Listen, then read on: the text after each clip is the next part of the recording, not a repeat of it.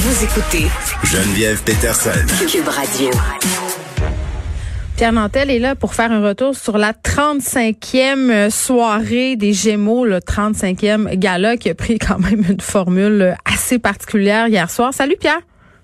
Salut Geneviève. Ben oui, très particulière en effet, mais c'est drôle parce que hier soir, je regardais ça et je me rappelais des débuts de Véronique euh, Véronique Cloutier quand elle était à Musique Plus puis qu'elle faisait les, euh, les rencontres avec les artistes. Elle avait déjà raconté son histoire avec John Bon Jovi où il y avait des gens partout. Comment tu il y avait, il y avait euh, le royaume de la régie où il y avait comme plusieurs intervenants. Hier, elle a encore une fois été vraiment euh, aventurière dans un concept qui était honnêtement un peu euh, honnêtement, c'était tellement audacieux au niveau technologique mm. que j'ai, je n'y ai vu que du feu. Ce qu'il faut savoir, c'est qu'hier, quand on disait, mettons, les nominés dans la catégorie meilleur rôle de soutien féminin, mettons, ben là, il y avait, mettons, cinq femmes, cinq femmes qui apparaissaient et qui avait l'air sur scène, mais elle ne l'était pas. Et puis moi, je te jure, il a fallu que je lise le journal hier, puis je l'ai dit ce matin en honte, j'avais un peu honte. J'ai été, là, on m'a berné, parce que c'était juste des, comme des projections, les gens dans la salle, là, pour eux, regarder comme un, green screen, un écran où il n'y avait rien. Mais nous, à la télévision, on nous faisait voir comme si, par exemple, les cinq euh, comédiennes en question étaient sur scène. Comme des hologrammes. C'est le fantasme science-fictionnel oui, ultime. Écoute, on était dans Star Trek hier. Et, et puis là, quand le gagnant nommé, ben évidemment, le gagnant ou la gagnante avait déjà été averti et il était à l'arrière, il montait comme s'il faisait partie de ses collègues, puis lui, il s'avançait pour aller chercher son prix. Le seul indice, et honnêtement, c'est comme ça que j'ai compris, puis honnêtement, je me trouve un peu niaiseux là-dessus, mais bon, regarde, c'était ça l'objectif, ça a marché. Bravo à tous ces, ces, magiciens de l'image, mais, mais c'est Fabien Cloutier, quand on le voit en nomination, euh, euh, sur le bord d'aller chercher son trophée ou pas, il n'y a pas le même linge que quand il est ressorti prendre son trophée. Ouais, peut Là, là il, a, il, a, mis, euh, il a exposé au grand jour la supercherie. Moi, je vais être super honnête avec toi. Pierre, hier, je n'ai pas regardé la soirée des Gémeaux. Ben, tu as eu une grosse semaine, toi, non? Ben, quand même une grosse semaine, mais est-ce que tu dirais que ça fonctionnait? bon an, mal an, là, cette mouture-là, la façon dont ils ont procédé, parce que ah je ne regardais pas la soirée, mais j'étais sur les médias sociaux, je voyais passer beaucoup de commentaires et les gens ont eu l'air quand même à apprécier beaucoup ce moment-là. Ah, absolument. Écoute, c'était très, très bon. Puis je pense que honnêtement, je ne sais pas pourquoi Mme Cloutier n'a pas choisi de le dire spécifiquement. Parce que au début du, du gala, quand je l'écoutais, j'avais l'impression que la foule ne réagissait pas assez, tu vois-tu? Puis, euh, parce que quand, par exemple, on dit, ah, c'était une grosse saison, puis on voyait tous les nominés, ou je sais pas quoi, il y avait une foule de gens-là, puis, mais eux, ils ne la voyaient pas. Les gens qui étaient assis dans la salle ne voyaient pas ça. Alors, peut-être qu'ils voyaient un, un, écran de voici ce qui est en ondes, peut-être, mais c'était pas à ça qu'on leur demandait de réagir en particulier. Fait que, mais ceci dit, c'était très, très, très bon. Puis, on a une industrie qui est en santé, euh, malgré tout, hein, malgré tous les problèmes qu'on connaît au niveau des, du financement puis de la compétition internationale. Vraiment un, un, beau, un beau gala avec euh, des, des, une compétition souvent difficile, des choix durs à faire. Je pense entre autres à la, à la catégorie meilleure série dramatique. C'était extrêmement difficile dans la mesure où, bien sûr, c'est comme ça que je t'aime a, a, a, raflé beaucoup de prix à tous les égards, tu sais, en, en ondes euh, hier soir, mais aussi pour les artisans et tout ça, donc euh, au niveau des scripts, des éclairages, de la musique, tout ça. Donc, il y avait, c'est une série qui avait vraiment beaucoup de mérite et elle a été largement récompensée. Oh mon Dieu, mais, attends, je me permets de t'interrompre. Pierre, euh, c'est comme ça que je t'aime là. Moi, j'ai fait un gros statement. Moi, j'ai dit que c'était la meilleure série québécoise jamais tournée. Et là, ben, je suis content. Et là, et, et, là, euh, je veux dire, euh, je suis très fan là de de téléséries, de téléromans, de, de, de là, peu importe comment on appelle ça là. Eh, j'écoute absolument tout ce qui se fait et il y a des choses absolument de qualité. Là, c'est comme ça que je t'aime se mesurer à la faille quand même, qui est assez extraordinaire. Merci. Euh, on, fait des bonnes affaires au Québec. Puis tu sais, j'aime pas beaucoup le mot réinventer, là, mais Colin, qu'on se réinvente au Québec au niveau des fictions, au niveau de la façon dont c'est fait. On a un petit marché, on n'a pas les mêmes moyens et on est capable de faire des choses absolument incroyables et phénoménales. Et cette série-là, j'allais dire, c'est comme ça que je t'aime. Pour ceux qui l'ont pas vu, là, c'est écrit par François Les Tourneaux, celui qui est derrière Série Noire et qui a participé à cette série euh, très populaire qui s'appelait Les Invincibles, aussi très très bon. Moi, pendant la pandémie, euh, j'ai fait du euh, du rewatching. Pierre, j'ai ah réécouté Les Invincibles, et c'est un génie d'écriture, François Latourneau, comme on en a peu ici au Québec, et je pense comme on en a peu même euh, dans les gros marchés là. Où, euh, je parle, je pense entre autres à HBO, euh, toutes ces, ces, ces grands conglomérats qui font des séries avec des gonzillions de dollars là, que nous on n'a pas.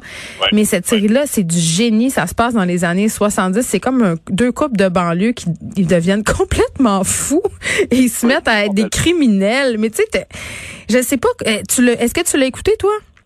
Ah oui, moi je l'ai écouté, puis je suis vraiment heureux de voir à quel point t'embarques, t'es allumé sur cette série-là, parce que moi je fais un parallèle directement avec ce que notre industrie va devoir faire comme choix, dans la mesure où hier, comme on le disait, il y avait tellement de bonnes séries dramatiques. Tu sais, Pierre-Luc Funk, certainement, le, bon, il a gagné, entre autres, parce qu'il co-animait le gala Mammouth, qui était une espèce de gala de, de, remise de diplôme. Ça, c'était super. Mais Pierre-Luc Funk est une bébite, vraiment une pieuvre de talent. Et dans la série Fragile, il était totalement, moi, en tout cas, c'est mon coup de cœur de l'année en termes de comédien. J'ai trouvé absolument fantastique. Mais est-ce qu'il a gagné? Non, il n'a pas gagné, mais, mais c'est ça. Mais qu'est-ce qu'il y avait tellement de bonnes productions cette année. Un moment donné, on se cannibalise. Peut-être que la saison l'an prochain, compte tenu que plusieurs de ces séries-là étaient sur des portails, tu sais, comme des, des, des c'était sur tout.tv, c'était sur Illico, etc. Alors peut-être que maintenant qu'ils sont diffusés euh, en, sur les ondes régulières de, nos télé généralistes, peut-être qu'elles vont avoir une deuxième chance. Euh, je le souhaite, en tout cas, peut-être que ça sera mal perçu, mais il y avait tel, c'était tellement un grand cru cette année que, honnêtement, il y a beaucoup de gens, tu sais, Antoine Écuyer dans mon fils, c'était fantastique, mais Pierre Luc Fang dans Fragile, il était, parce que moi, il m'a pris de court parce que peut-être que je m'attendais pas du tout à ça.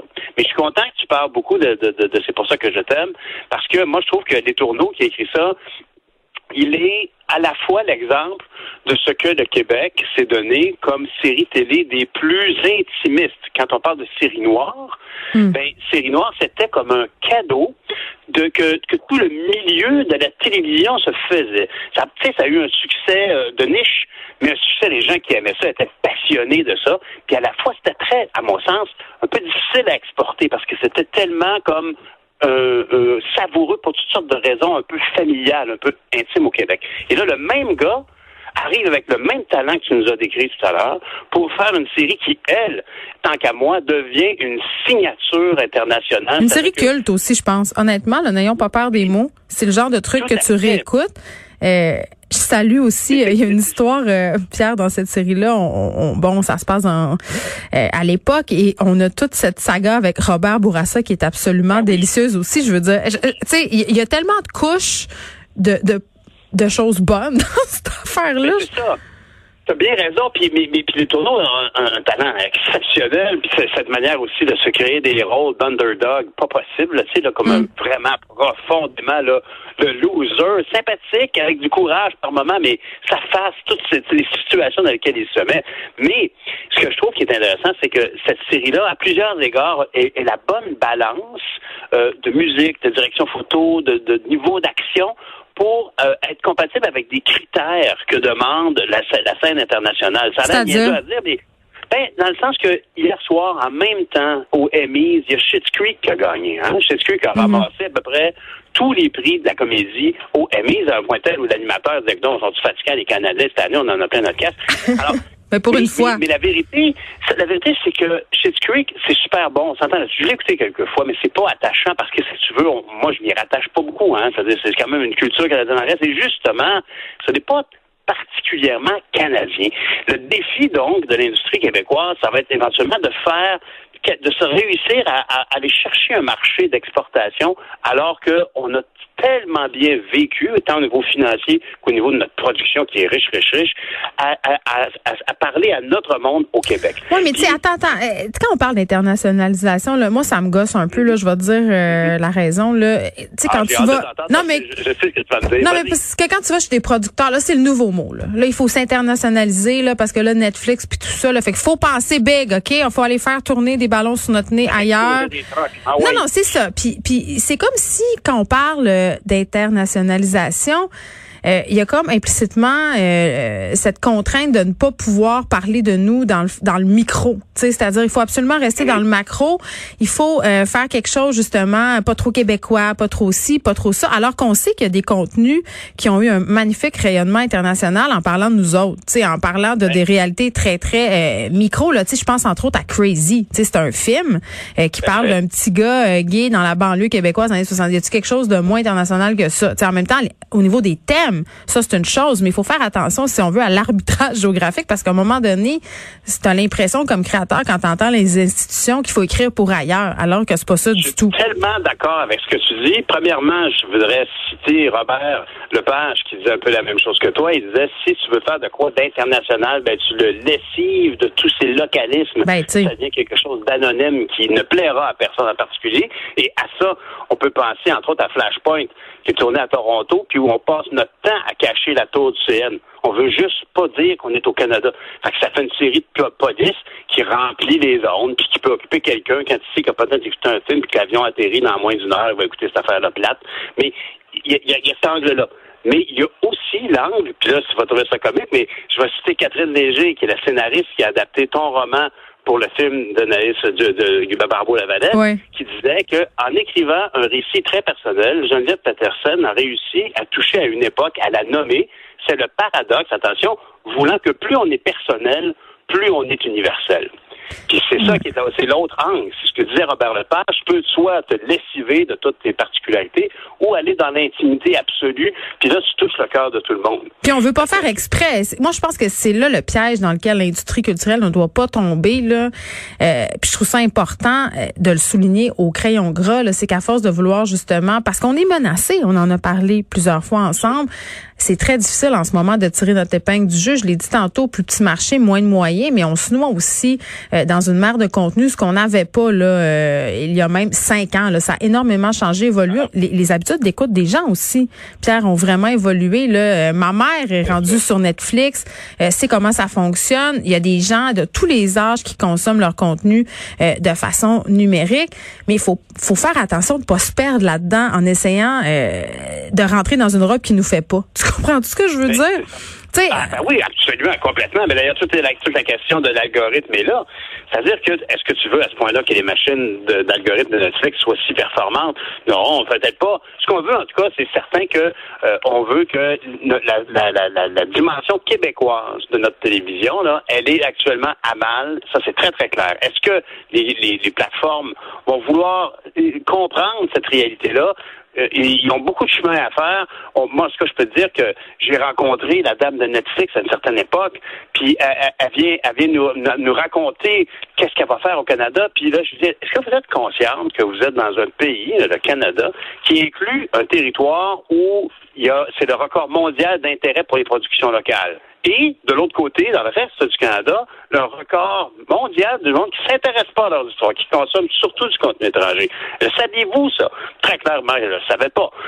Pour elle, c'était comme ah oui, il y a du monde qui parle français, c'est le Chinatown en Australie. Tu sais, je veux dire, c'est quelque chose de particulier pour elle, mais c'est une réalité qui est sous-évaluée, sous-présentée, puis c'est super important parce que la TV c'est important au Québec. On l'a vu, tu sais, revenir aux Gémeaux sais, on parlait de Pierre-Luc Funk tout à l'heure, ben, quand tu dis que notre, notre, notre télévision est à la, est à la rescousse d'enjeux sociaux aussi. Mm. On, a, on a souvent des, des je, penserai entre autres à 13 Reasons, hein, une fameuse série qui a passé sur Netflix qui traitait du suicide d'une jeune femme, d'une fille. Puis, Controversé.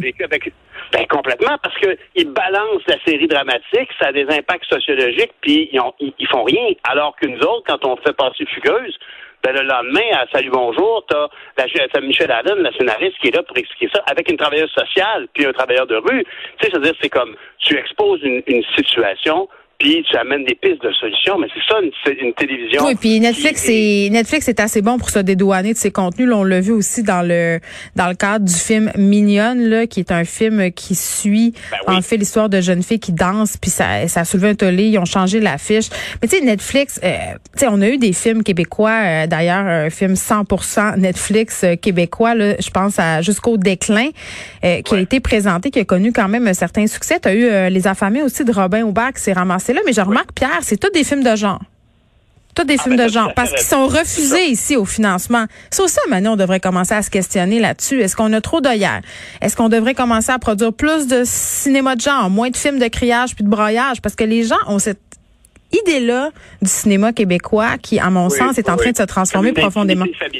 oui, c'est ça, le drame, c'est ça, l'intimité familiale. On, fait d'autres choses, tu sais, puis ça serait peut-être intéressant que nos, nos principaux bailleurs de fonds ainsi que les institutions gouvernementales, à un moment donné, suivent leur époque. Bon. Ben, oui, mais parce qu'il faut se parler. Il faut se parler, puis la, nouvelle technologie, tu sais, honnêtement, actuellement, la situation au niveau des plateformes, puis Illico essaie de répondre à ça, mais c'est difficile parce que faut toujours se rappeler, si c'est dans un endroit, par exemple, où il n'y pas de signal avec ton téléphone Internet, là, puis que tu vas, le, le seul site qui marche bien, c'est C'est Google.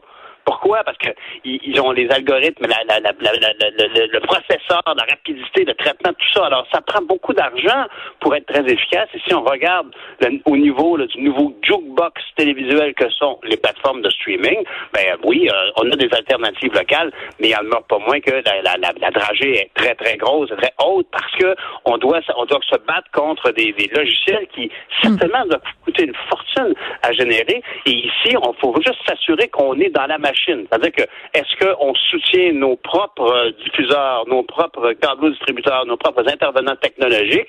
Peut-être, ce serait super, mais le pire qui Il faut qu'il s'adapte aussi ce monde-là. Ça va dans les deux sens. Oui, ben, il faut que tout le monde veuille en parler. Puis pour que ça arrive, ben, il faut que le ministre du patrimoine à Ottawa mette ses culottes. Et là, pour une fois, là, on s'en est parlé la semaine passée, il a annoncé un chiffre. Il a dit, on va récupérer un milliard d'ici 2013 avec ma nouvelle loi.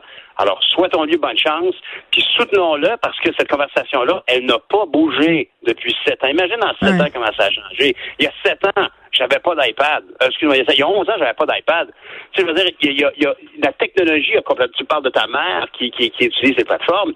Je veux dire, il faut absolument, là, actuellement, c'est que notre production est un petit peu comme enregistrée sur des cassettes VHS puis tout le monde est rendu au DVD. Tu sais, on a, on a un problème là, ici. Il faut s'assurer parce que moi je me rappelle certains films, entre autres La, Passion d'Augustine, un énorme succès au box-office, euh, beaucoup de musique classique, donc une clientèle peut-être un peu moins familière avec les autres plateformes, va au cinéma. Aussitôt que le film a sorti du cinéma, puis il devait se retrouver normalement en club vidéo, il est disparu c'est ça. Puis là, puis personne euh, presque va au cinéma, euh, du moins chez les plus jeunes tranches de la population. Pierre Nantel, merci. On se retrouve demain. Et j'ai envie, de, j'ai envie de dire, euh, Pierre disait, tu sais, quand on se rend loin, puis l'internet marche moins bien, il y a aussi les livres hein, pour ça. on peut encore lire des livres. C'est formidable.